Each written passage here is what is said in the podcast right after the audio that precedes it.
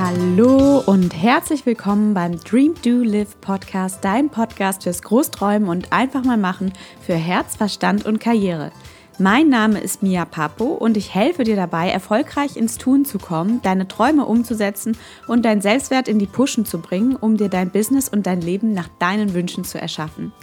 Und falls du auch denkst, dass es bei dir an der Zeit ist, etwas zu ändern und Verantwortung für deine Träume zu übernehmen, auch wenn sie dir gerade unrealistisch vorkommen oder unglaublich groß vorkommen, dann bist du hier im Podcast genau richtig. Abonniere ihn gleich, damit du keine Folge verpasst und lass uns gemeinsam durchstarten. Dein zukünftiges Ich wird es dir ganz sicher danken. Bist du ready? Es gibt keinen Traum, der zu groß ist und du bist genau die Richtige, um ihn für dich wahrzumachen. Start creating. The time is now. Deine Mia.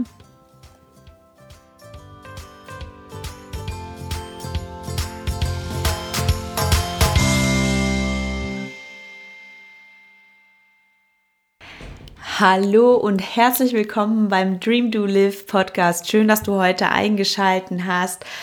Heute im Podcast, heute in der Show, ähm, habe ich die wundervolle Sophie Seiwald und Sophie ist CEO bei Mercedes-Benz IO. Ich finde sie unheimlich inspirierend.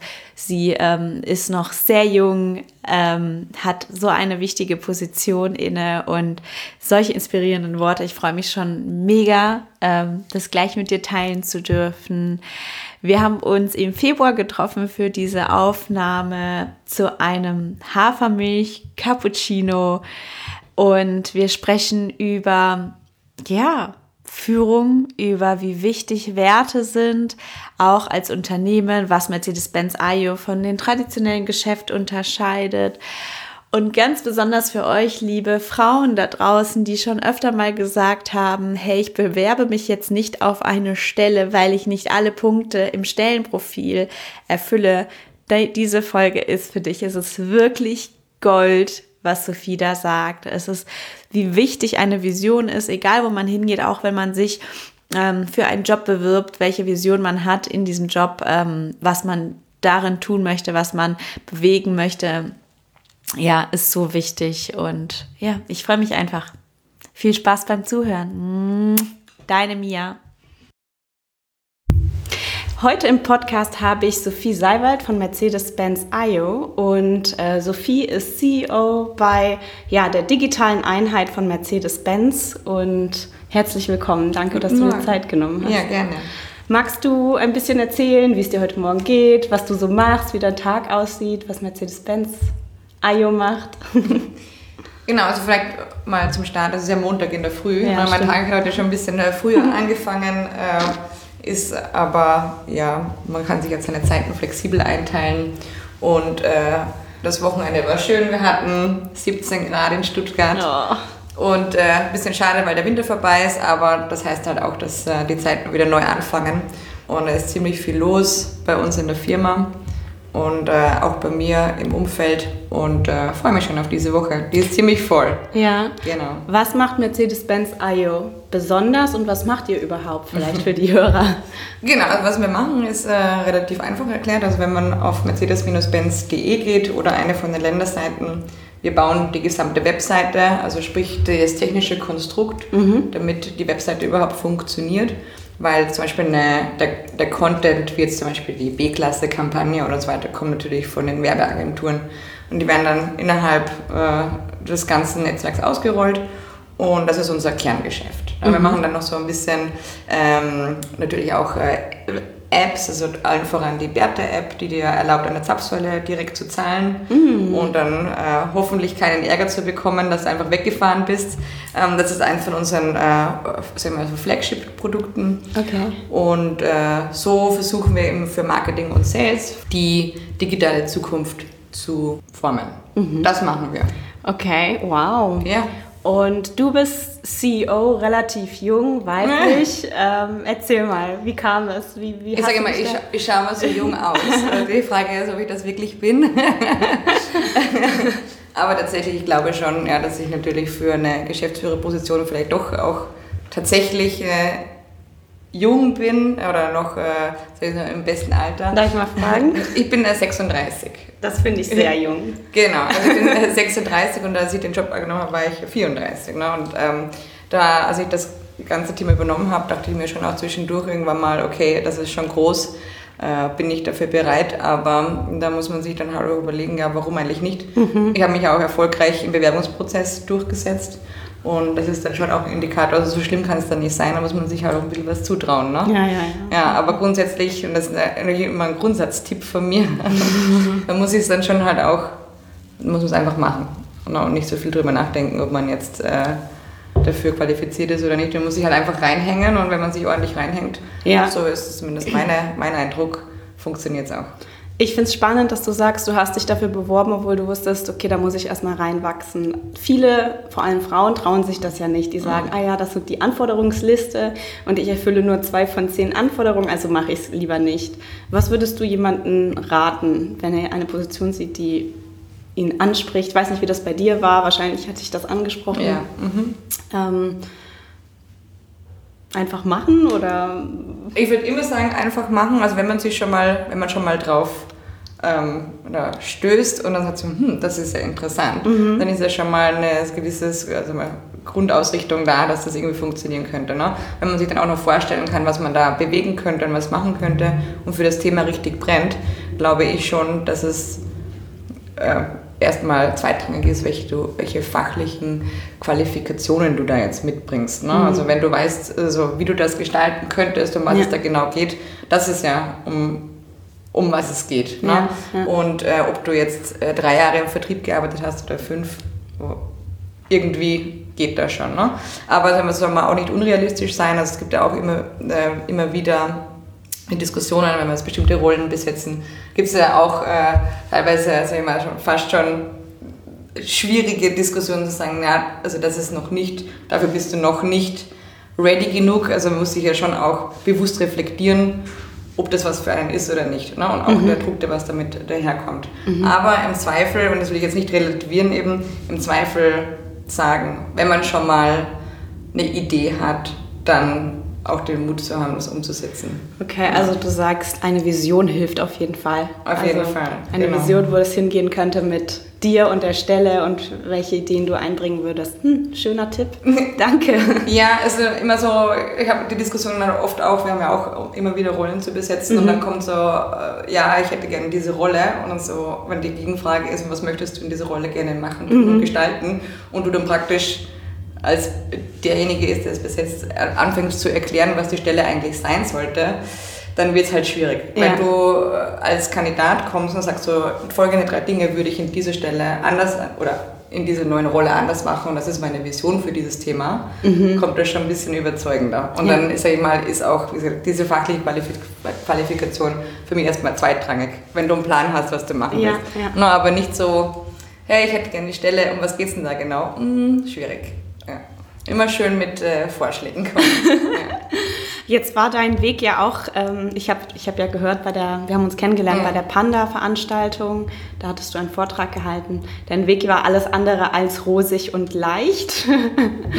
und ähm, als Frau auch noch sowas aus dem Boden zu stampfen, ähm, ich denke, das ist schon eine Journey dahin. Wie hast du da die Resilienz aufgebaut und die Durchhalte, das Durchhaltevermögen? Vielleicht magst du ganz kurz erzählen, wie dein Weg war.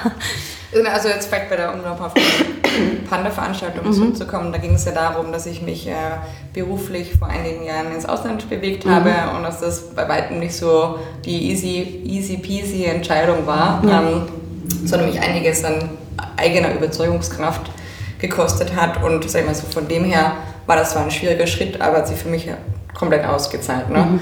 Und, äh, und das ging es bei, bei der Panda-Veranstaltung und jetzt äh, auf den zweiten Punkt zurückzukommen, jetzt die MBRO äh, an sich aufzubauen und das, was wir hier haben, das habe ich nicht alleine gemacht, ne?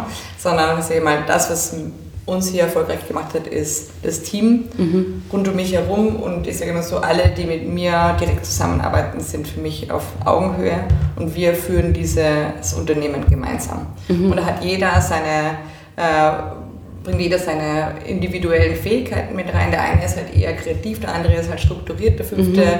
ist der, der, der, Kosten, äh, der Kostenrechner. Und gemeinsam als dieses Team haben wir das aufgebaut. Und genau, sich zu verlassen darauf, dass die anderen gemeinsam in diese Vision mit einzahlen, ich glaube, das ist, äh, ist der Kern der Sache. Habt ihr also, alle eine gemeinsame Vision? Ich würde schon behaupten, also wir, unser Ziel in den letzten zwei Jahren war tatsächlich dieser Aufbau, mhm. diesen Aufbau gemeinsam zu gestalten. Und sehen wir, das war am Anfang vielleicht nicht so klar, als ich mhm. gekommen bin, um was geht es hier eigentlich überhaupt. Dann äh, wurden immer so Grundsatzfragen gestellt. Also der Kern der nächsten zwei Jahre ist Aufbau. Das heißt, ähm, mehr als 300 Mitarbeiter für, für dieses Unternehmen zu begeistern, ordentliche Arbeitsplätze zu schaffen, ordentliche Profile zu schaffen und die Leute dann natürlich auch nicht einfach nur einzustellen, sondern dann dementsprechend halt auch äh, produktiv zu bringen. Und äh, sagen wir, so nach anfänglichen Orientierungsschwierigkeiten hat sich dann schon auch ein Team herauskristallisiert, die dann sagt, ja genau, mit dem kann ich leben, da mache ich mit und da zahlen wir jetzt alle drauf ein. Und das, das ist der Kern. Und ich würde mhm. mich nie, nie hinstellen und sagen, das habe ich alleine gemacht. Okay. Weil ich weiß ganz genau, wie viele da hart gearbeitet haben, während ich quasi den Podcast gemacht habe. Aber das ist alles okay, denke ich. Ja. Genau. Aber es war deine Vision oder woher kam diese Vision, wie das jetzt hier ist? Also grundsätzlich, also aus einer Konzernperspektive, mhm wurde der Wunsch formuliert, dass man sagt, wenn wir das Thema Digitalisierung angehen wollen, dann müssen wir hier irgendwas anderes machen. Mhm. Und das war die Aufgabe. Und natürlich äh, kann man sagen, wie anders ist anders. Ne? Also ist es dann, weil wir halt neue, weil wir ein bisschen eine fancy Einrichtung haben, oder wie auch immer, oder geht es da auch um den Mindset? Und ich sage, da gibt es ein ganzes Spektrum, sei es wie wir hier zusammenarbeiten, welche Werte wir gemeinsam teilen. Klar natürlich auch, wie unsere Offices ausschauen, aber auch wie wir über bestimmte Dinge nachdenken. Und das ist ja schon also im Sinne von Brand Positioning mhm. auch wichtig. Mhm. Ne? Ähm, kann jetzt nicht sagen, ja, also am Ende des Tages ist das ja auch wieder Daimler und, ne, mhm. ne, und da haben wir ein bisschen ein anderes Label drauf und, mhm. und äh, alle äh, haben zwar ne, eine Cappy auf und das ist immer cool. Das stimmt ja überhaupt gar nicht, sondern man schon in verschiedenen Aspekten und Facetten gedacht, also wo unterscheiden wir uns da, mhm. aber auch wo, wo sind wir halt stolz, dass wir auch Mercedes-Benz sind, weil mhm. also ich glaube schon, dass es ja sehr viele Mitarbeiter gibt, die am Ende des Tages sehr stolz sind, dass sie für so eine wirklich schöne Brand auch arbeiten können. So. Und worin unterscheidet ihr euch? Also wo seid ihr grundsätzlich dif äh, different? Different. Ja, sorry. different sind. Anders. Also wenn wir so am Ende des, am Ende des Tages, um beim Lieblingswort zu bleiben, am Ende des Tages sind es schon äh, die Leute und die kulturellen Aspekte, die uns mhm. hier besonders machen. Also man merkt das gleich, also dieser Tribe, wie wir ihn nennen, der auch nicht nur innerhalb von der Arbeit, sondern teilweise auch wirklich stark außerhalb von der Arbeit mhm. ähm, existiert, ähm, die, das Miteinander zwischen den Leuten und die Werte, die wir vertreten, noch immer wieder hochhalten, das ist unser Hauptdifferenzierungskriterium. Mhm. Jetzt mal auf der auf der menschlichen Ebene. Und das stelle ich deswegen so heraus, weil normalerweise dieser Kulturaspekt auch gerne immer so, wir müssen dann auch nochmal kulturell transformieren, so, so nebenbei. Ne? Ja. Und ich denke, dass das ähm, bei uns im Vordergrund steht. Ne? Mhm. Und im zweiten Aspekt würde ich schon auch noch sagen, so wie wir Dinge äh, angehen, weil da kommt natürlich auch auf die Frage, ja, man könnte jetzt ja auch zu einem anderen digitalen Dienstleister gehen und der würde das dann machen. Ähm, das heißt, so, hm, unsere Arbeitsmethode und so wie wir Probleme versuchen zu lösen, nämlich nachhaltig für den Konzern, ist jetzt auch in der Grundsatzargumentation Arbeitsweise schon anders. Ne? Also wir denken halt Konzern, wir denken, was was ist am wichtigsten für die Marke Mercedes, mhm. ähm, wie bauen wir das also technisch, damit das nachhaltig ist, wie wir uns vielleicht auch Kosten sparen. Äh, und da sind alle Mitarbeiter eingeladen, ihr Wissen einzubringen und nicht einfach nur zu sagen, ja, wenn das Projekt vorbei ist, dann interessiert es mich eh nicht mehr. Ja. Und ich glaube, das ist schon sehr differenzierend. Das kenne ich jetzt so nicht. Ähm, also seid ihr quasi der Brückenkopf zwischen ähm, dem traditionellen Automobilgeschäft und jetzt der aufkommenden Digitalisierung. Genau, also wir sagen, wir digitalisieren das Kerngeschäft, also das mhm. ist unser Hauptauftrag. Mhm. Ähm, also viele fragen mich, ob wir halt die Disruptor sind und jetzt neues Geschäftsmodell, sondern das mhm. sind wir nicht. Ne? Unsere Aufgabe ist, äh, gemeinsam mit den Märkten zu überlegen, wie wir das schaffen, einen gewissen Teil unseres Umsatzes online zu erwirtschaften. Mhm. Da gehört natürlich dazu auch Autos online zu verkaufen. Uns mhm. gehören nicht die Autos, ja? die Autos gehören immer dem Markt. Ne? Ja. Aber äh, wie, wie muss ein äh, Fahrzeug äh, online angeboten werden, damit der Kunde das kaufen möchte. Ne? Mhm. Ähm, welche Tools braucht er rundherum, um das zu tun. Und das ist für mich Kerngeschäft, also mhm. Autos immer noch zu verkaufen, vielleicht mit flexibleren äh, Finanzierungsoptionen oder Mobilitätsoptionen. Und das sind alles Dinge, die wir lernen müssen. Ne? Mhm. Und das ist mhm. unser Auftrag. Und das sage ich, das machen wir nie alleine, das machen wir immer gemeinsam. Und wir sind nicht diejenigen, die sich jetzt ständig überlegen, wie denn jetzt die neue digitale Disruption für den Konzern ausschaut. Das sehe ich nicht. Und so sind wir auch nicht aufgestellt. Ja, irgend, irgendwann muss man auch äh, das, was wir heute machen, äh, in Zukunft führen. Genau. Was ist denn eure Vision, wie das in Zukunft ausschauen wird? Ich meine, Digitalisierung nimmt immer weiter Oberhand. Mhm. Ähm, viele Leute äh, besitzen schon kein eigenes Auto mhm. mehr. Was denkst du, in welche Richtung wird sich das entwickeln für die Automobilindustrie? das, ist natürlich, ja, das ist natürlich so eine global, global galaktische Frage, ne? weil ich glaube, ehrlich gesagt, äh, das kann keiner von uns heute beantworten. Ne? Und ähm, die einen schreien Elektrik und die anderen schreien, äh, lass uns äh, einfach weitermachen wie, wie bisher. Und das sind momentan so viele Variablen. Ich weiß nicht, wie man das... Ähm, formulieren könnte. Ne? Was ich aber viel, viel wichtiger finde, ist zu verstehen, wie denn das überhaupt funktioniert da draußen in der digitalen Welt. Und da sind wir immer oft noch sehr analog unterwegs. Ne? Also mhm. im Sinne von Kundensurvey und wie auch immer. Und dann fragt man halt zehn Leute, na, würdest du dir ein Auto online kaufen? Und sagt natürlich jeder ja sofort. Ne? Aber was dann wie tatsächlich so ein Prozess aussieht, um sich zu entscheiden, ob man jetzt ein Auto braucht oder nicht, oder wie ein Mobilitätsangebot der Zukunft aussieht, das wissen wir alles noch gar nicht. Und das ist immer so, da sagt immer so der Individualkunde, sagt immer sofort, ja, ja, ne, das äh, mache ich dann. Oder ich fahre jetzt nur mal mit der Bahn in die Arbeit. Mhm, genau. Und sobald man zum ersten Mal zum Ikea fährt, wird das Ganze schon schwierig.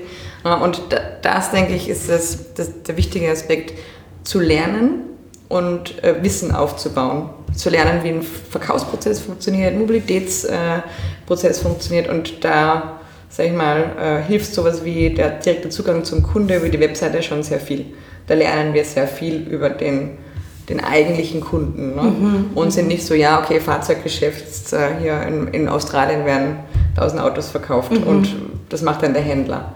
Und das ist, äh, sag ich mal, das, was uns auch Indikatoren geben könnte, wie die Zukunft aussehen kann. Mhm. Und wie auch immer, ich muss sagen, ich glaube, da haben wir noch einen ganz schön weiten Weg als Branche vor uns. Glaubst du, ähm, es, glaubst du, es wird dann Autos per se geben oder wird es Mobilität verkauft?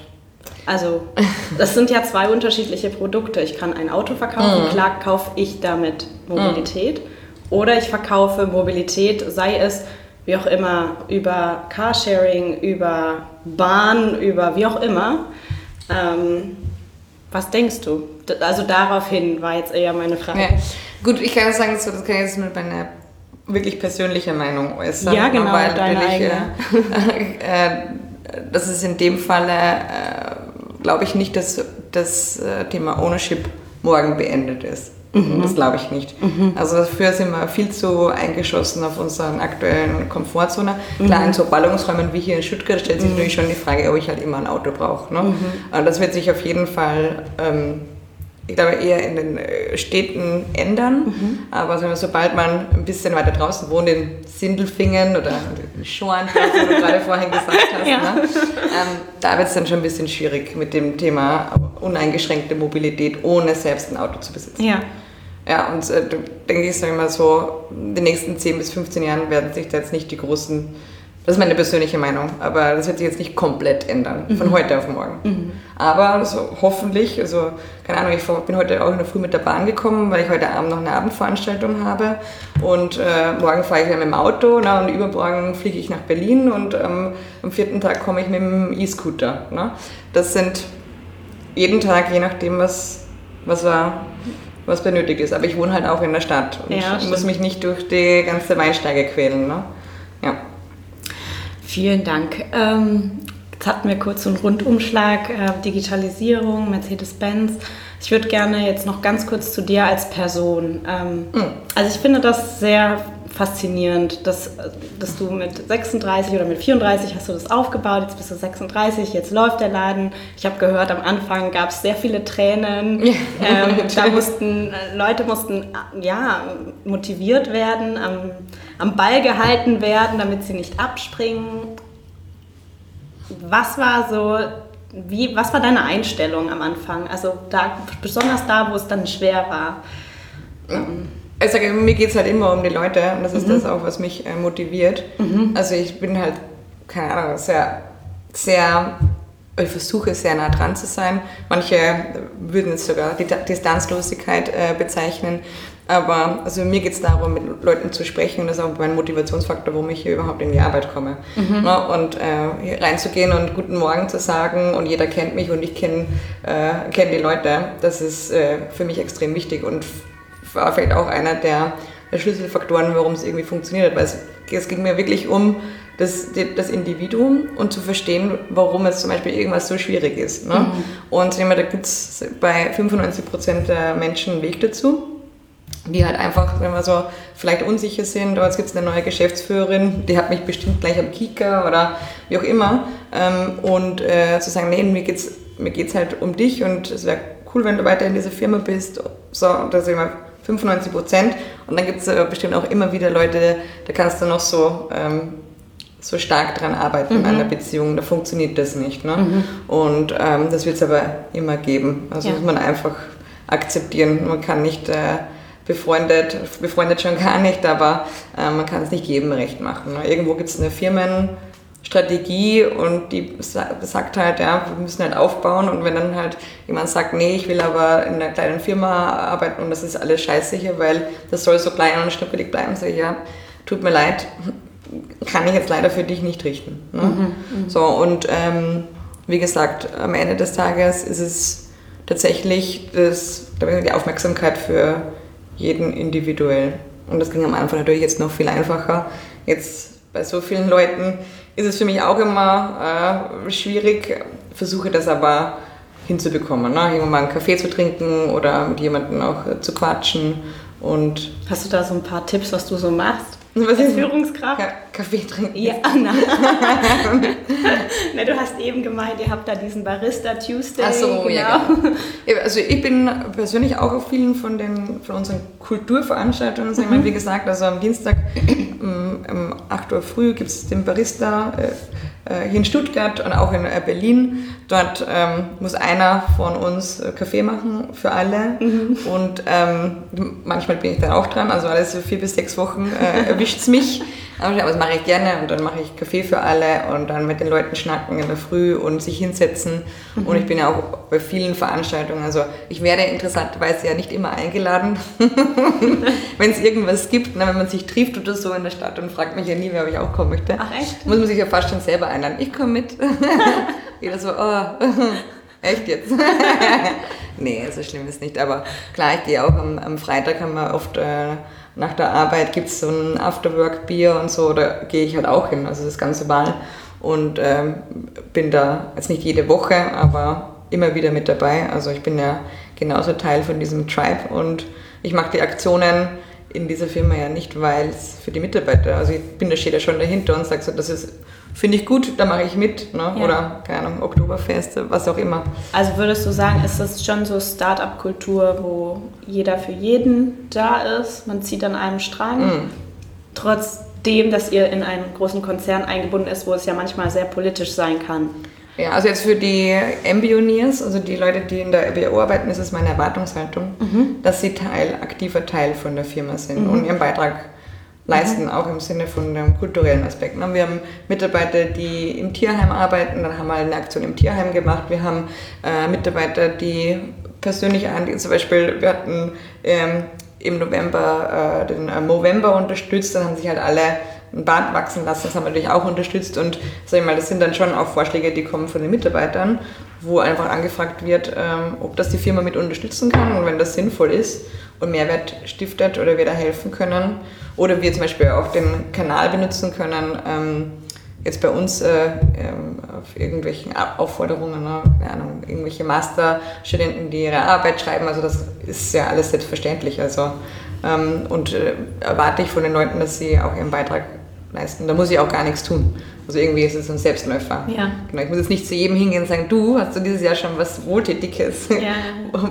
getan. Wenn nicht, dann überleg dir mal. Sondern die Leute nutzen einfach diesen Freiraum. Und können das tun und dann unterstützen wir gerne. Aber es ist ja auch was Schönes, so seine privaten Interessen mit in den Beruf zu nehmen und da zu merken, hey, das wird unterstützt und da wird genau, mir auch der Rücken frei gehalten. Toll, wirklich ja. schön. Ähm, aber das war jetzt nicht immer so. Am Anfang war es ja relativ schwierig. Magst du da nochmal drauf eingehen? Was waren die größten Schwierigkeiten, deine Hürden und wie seid ihr da, also was waren die Erfolgsfaktoren? Mhm. Wollen wir jetzt über die Zeit in Singapur sprechen oder die Zeit hier in, in Stuttgart? Ähm, Weil beides war ja, weil meistens, meistens ist ja der Anfang okay. immer ein bisschen schwierig. Ja, ne? das, ähm. was dich am allermeisten gechallenged hat, wo du sagst, okay, da habe ich jetzt echt das Größte rausgelernt ähm, und diese Learnings, wenn es für dich in Ordnung ist, würde ich gerne mit den Hörern teilen. genau, also wie, wie gesagt, also grundsätzlich und also wir, wir hatten, waren eben, um nochmal zurückzukommen auf diese Netzwerkveranstaltung, da habe ich ja sehr viel aus der Zeit aus Singapur ähm, berichtet, wo das eine war, dorthin zu ziehen, was mich persönlich gechallenged hat, aber dann dort haben wir ja quasi mal angefangen, das Thema digitale Transformation überhaupt erstmal zu definieren und Leute mhm. für den Konzern zu gewinnen, die daran mitarbeiten wollen. Ne? Und das mhm. die MBO ist für mich jetzt nochmal das, das Ganze in groß. Mhm. Und ähm, um, das war eher unabhängig von, von dem Standort, war das schon wichtig, dass man erklärt, warum wir das machen. Also warum wir äh, in Singapur digital ähm, unsere Produkte in der Zukunft digital ähm, transformieren wollen, also agil arbeiten, mhm, mhm, iterativ arbeiten. Jetzt haben wir so hier in, in Stuttgart war das eher schon so die Baseline, das war klar, ne, das mhm. müssen wir so machen. Mhm, mhm, Aber da ging es ja eher darum, warum bauen wir so stark auf, warum bauen wir so einen großen Standort in Lissabon auf. Mhm. Und ähm, da war natürlich schon oft die Diskussion, warum machen wir das alles. Ne? Und da also vorne hinzustehen und schon zu erklären, warum das so ist ähm, Ob es jetzt jedem schmeckt oder nicht, ist was anderes. Aber ich glaube, als Führungskraft sollte man schon eine klare Linie beziehen ne? Mhm. und von der jetzt auch nicht unbedingt weggehen mhm. und die mit Argumenten füllen. Und das fehlt manchmal so ein bisschen, ne? weil man redet sich dann auch gerne, vor allem wenn es ein bisschen äh, äh, knatscht, ne? mhm. redet man sich ja auch gerne als Führungskraft darauf, dass man da irgendwie eine Ansage bekommen hat und man muss es jetzt ja umsetzen. Ja. Und ich denke, das unterscheidet dann schon die Senior-Führungskraft von der, der ausführenden äh, Seite, dass man ähm, sich schon überlegen muss, ob man dann dahinter steht. Und ich denke mir diese, oder stelle mir diese Frage sehr oft, wenn ich in der Früh in meinen Spiegel schaue, sagst du, kannst du das noch vertreten, was du da sagst oder nicht? Passt die Story. Ja. Na, weil, also ich erzähle keinen Quatsch. Das mache ich nicht. Also ich glaube, vielleicht bin ich dafür auch äh, bekannt, dass ich dann nicht sehr, sage ich mal, äh, oder ich bin schon stolz darauf zu sagen, ich fahre eine gewisse Linie und die ist ja vielleicht in bestimmten Zeiten vom Konzern äh, besser oder schlechter. Da kann man auch drüber diskutieren, aber ich verstelle mich nicht und ich erzähle nicht in einem Monat die Story und im nächsten Monat eine andere Story, weil mhm. es halt gerade so ist. Ne? Und ich bin auch ehrlich zu sagen, okay, Rahmenbedingungen haben sich geändert, deswegen müssen wir einen neuen, neuen Weg einschlagen. Da habe ich auch kein Problem damit. Ne? Mhm. Aber sich auszureden mhm. und herumzueiern, mhm. ähm, das finde ich ist äh, unauthentisch und das passt nicht zu mir und ich würde das jedem anderen empfehlen, der solche, sage ich mal, Transformations- oder Veränderungsprojekte macht, sich das schon genau zurecht zu überlegen. Und vor allem, wenn es halt stürmisch wird, zu seiner Meinung zu stehen und nicht mhm. halt sofort umzukippen mhm. und zu mhm. sagen, ja, ja, okay, nee, wir haben eine blöde Idee. Okay. Und äh, wir hatten das eben in Singapur, das war halt wirklich extrem, weil ähm, also, das war wirklich spannend, dass wir haben da umgestellt von einem klassischen Wasserfallprojekt auf ein agiles Projekt und am Ende des Tages vielleicht zehn oder zwölf Leute direkt betroffen. Ne? Und die fanden das eigentlich gar nicht schlimm, die fanden das alle spannend, da konnten sie was lernen, aber das gesamte Management rundherum war so derart skeptisch, also da kam fast jeden Tag irgendwie ein Artikel oder eine, ein Kommentar, dass das niemals funktionieren kann und man soll, das ist totaler Quatsch. lass uns das, äh, lass uns das ähm, ähm, äh, lassen. Mhm. Und äh, da habe ich mich schon oft auch am Abend dann gefragt, so, hm, wenn da so viel Gegenwind kommt, ist das so eine gute Idee, ja. Hm, schwank, schwank. Aber am Ende des Tages haben wir es durchgezogen und ich war davon überzeugt, dass es der richtige Weg ist. Und wie hast du dich davon selber überzeugt, dass es der richtige Weg ist? Weil ich kenne das ja auch, wenn jemand sagt, deine Idee ist blöd, dann, ne, dann kommt man so ein bisschen ins Wanken und denkt sich, oh ja, ist das wirklich so? Mhm. Und sucht nach Argumenten, dass es mhm. wirklich so ist. Wie bleibt man sich da selber treu? Ja, genau, aber man muss halt dann selber drüber nachdenken, ne, was einem wichtig ist. Also das kommt jetzt da, wie gesagt, also ich denke, mache mir ja schon meine Gedanken ja. drüber. Ne? Und ich mache mir auch heute noch am Abend oder in der Früh, wenn auch immer, Gedanken. Ne? Bin ich da noch am richtigen Weg? Bin ich da ehrlich mit mir selber? Mhm. Und äh, entspricht das dem, was ich eigentlich möchte? Mhm. Ne? Und äh, da muss man sich schon auch selber manchmal ins Gericht nehmen. Und ja. ich habe auch, schon, schon auch ehrlich sagen, viele Freunde und Kollegen, mit denen ich mich schon auch austausche. Mhm. Ne? Ja, klar. Und ähm, wo man sagt, ich bin nicht da, sehe ich das falsch oder na, gib mir doch ehrlich Feedback. Mhm. Ich habe auch zu meinem Kollegen mal gesagt, also wenn ich A, B oder C mache, dann musst du mir das sagen. Ne? Also ohne mhm. Hemmung, das musst du mir sagen, ja. weil so möchte ich nicht sein. Ja. Zum Beispiel, keine Ahnung, ich möchte nicht, dass äh, Menschen mit mir einen Termin sitzen und vor lauter Angst nichts sagen und am Ende des Tages gehe ich raus und dann rollen die die Augen. Ne? Ja. Und sage, wenn sowas passiert, das musst du mir direkt ins Gesicht sagen, dass, ich, dass es jetzt passiert ist, weil so möchte ich nicht sein. Ne? Und ich muss mich nicht verstellen, aber es gibt schon so ein paar Punkte, ja. die, klar, das passiert jedem, ja. Ja, ähm, die einem bewusst gemacht werden. Also ich habe jetzt gehört, du sagst einerseits, man braucht Resilienz, zu seiner Meinung zu stehen, dann ähm, braucht man ähm, Transparenz, wenn man zu Menschen kommuniziert. Du hast von Visionen gesprochen, also du hast immer eine, also ich würde sagen, wenn ich dich jetzt äh, so sprechen höre, du bist eine starke Visionärin. Ähm, das benötigt auch, dass man hinter seiner Vision steht, also quasi die Resilienz ja. hat, Durchschlagskraft. Was noch? Also ich würde mich nicht als die große Visionärin bezeichnen, aber ich habe halt eine konkrete Idee, was ich haben möchte. Mhm, okay. Und in dem Sinne möchte ich gerne die großartigste Firma der Welt äh, äh aufbauen. Zum Beispiel so nichts Geringeres als das. Nee, ich möchte schon wirklich super Arbeitgeber sein. Mhm. Das möchte ich gerne. Und dafür gehören bestimmte Sachen dazu. Also ich habe eine Idee, was ich machen möchte und dann setze ich das um und mhm. stehe dazu. Mhm. Ne? Und Konstanz. Ja. Würde ich auch. Absolut. Also Kon nee, Konsistenz. Konsis Konsistenz, ja, Konsistenz in der Storyline, klar, das gehört meiner Meinung nach dazu, aber gut, ähm, äh, was äh, ich auf jeden Fall halt ähm, betonen möchte, ist, also das ist nie alleine. Ne? Also, ja, ja. Und das ähm, wenn du sagst, was fehlt da noch, das ist für mich das Thema Teamarbeit. Mhm. Weil wenn du hier 300 Leute hast, die gegen dich stehen, dann kriegst du hier genau gar nichts durch. Ja, und ein relativ äh, breites Feld an Supportern zu haben und zu sagen, hey, wir machen das hier alles gemeinsam und die auch in den Prozess mit zu involvieren, mhm. ich glaube, das ist schon, schon wichtig. Also Teamarbeit im übertragenen Sinne, das heißt jetzt nicht immer, dass man jeden na, jeden Fitzel demokratisch äh, im Team ausdiskutieren muss. Aber wie gesagt, eine, eine, sich Leute zu suchen, die mit einem diesen Weg gehen mhm. und sich darauf verlassen, dass ja. wir alle vom Gleichen sprechen, auch wenn es gerade vielleicht ein bisschen holprig ist oder irgendwas halt einmal nicht funktioniert. Also das finde ich, das ist der Kern.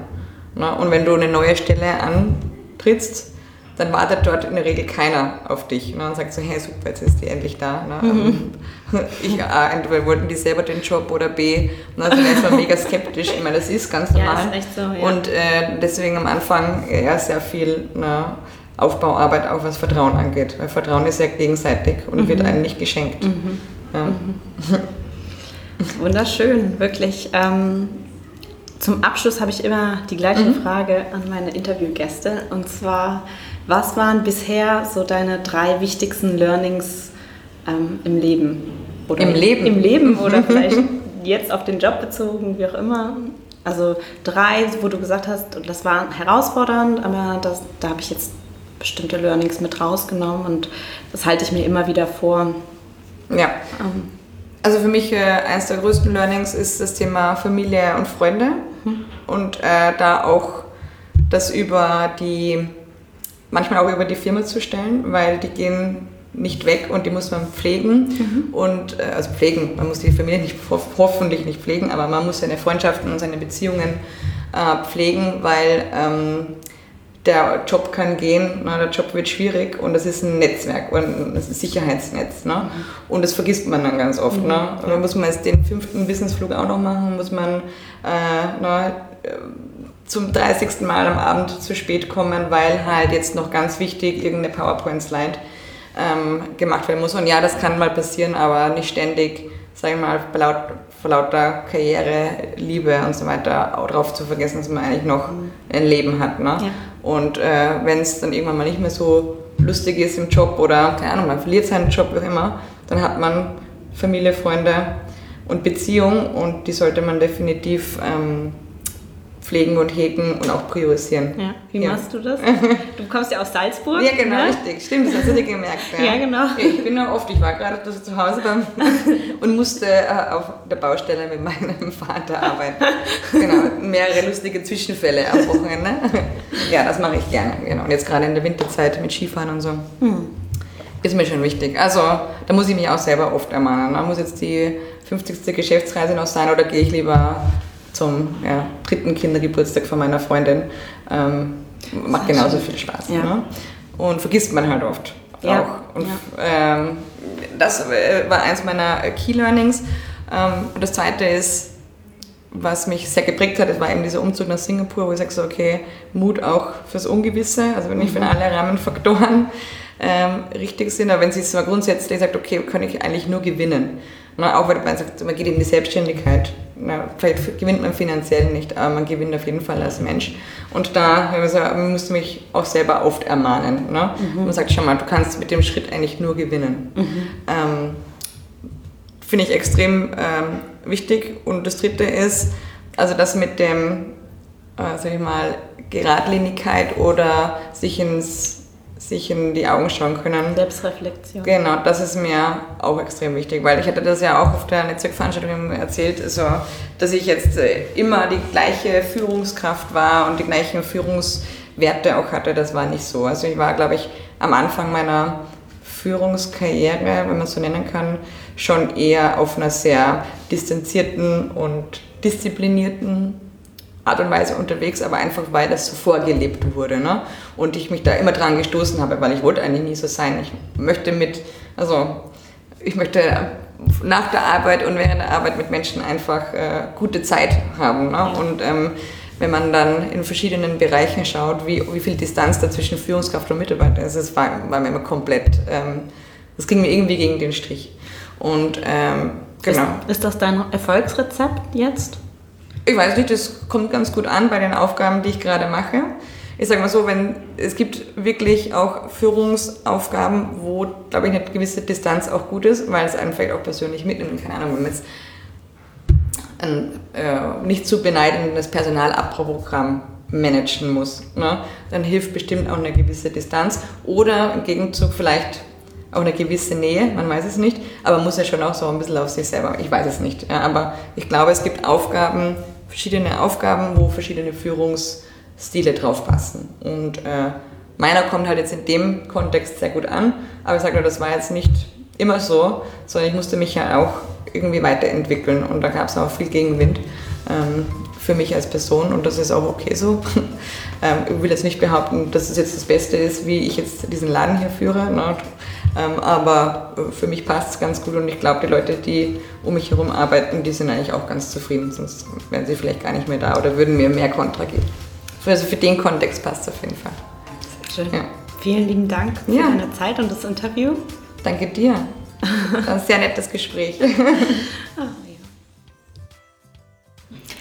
Vielen lieben Dank nochmal an dich, liebe Sophie, dass du dir die Zeit genommen hast, dieses Podcast-Interview mit mir aufzunehmen. Und ähm, wenn du jetzt auf den Geschmack gekommen bist und du dir denkst, hey, Mercedes-Benz Ayo klingt cool, Sophie klingt als Chefin mega cool und ähm, ja, ich bin sowieso dabei, mich neu zu orientieren oder was auch immer. Ich werde dir die äh, Mercedes-Benz Ayo-Seite, Karriere-Seite in den Show Notes markieren. Und dann schau doch gerne mal vorbei. Ich habe mich unglaublich wohl gefühlt in den Office-Räumen ähm, dort. Es gibt zwei Office-Hunde, total schön. Es gibt leckeren Kaffee, äh, wie du schon gehört hast. Sophie äh, macht äh, Barista Tuesday. Sophie macht den Kaffee dann auch dienstags für dich. Ach toll. Ähm, ja, ich fand es auch spannend, wie du siehst, wie wichtig es ist, ähm, ja, auch für expandierende Unternehmen ihre Werte zu kennen, zu wissen, das sind unsere Orientierungsleitplanken, ähm, so handeln wir, so denken wir, das ist uns wichtig, das wird hochgeschrieben. Und ja, falls du jetzt denkst, hey, ich würde gerne meine Werte auch mal bestimmen, ich würde da gerne mehr Klarheit reinbringen, auch für mich, wonach navigiere ich mein Leben.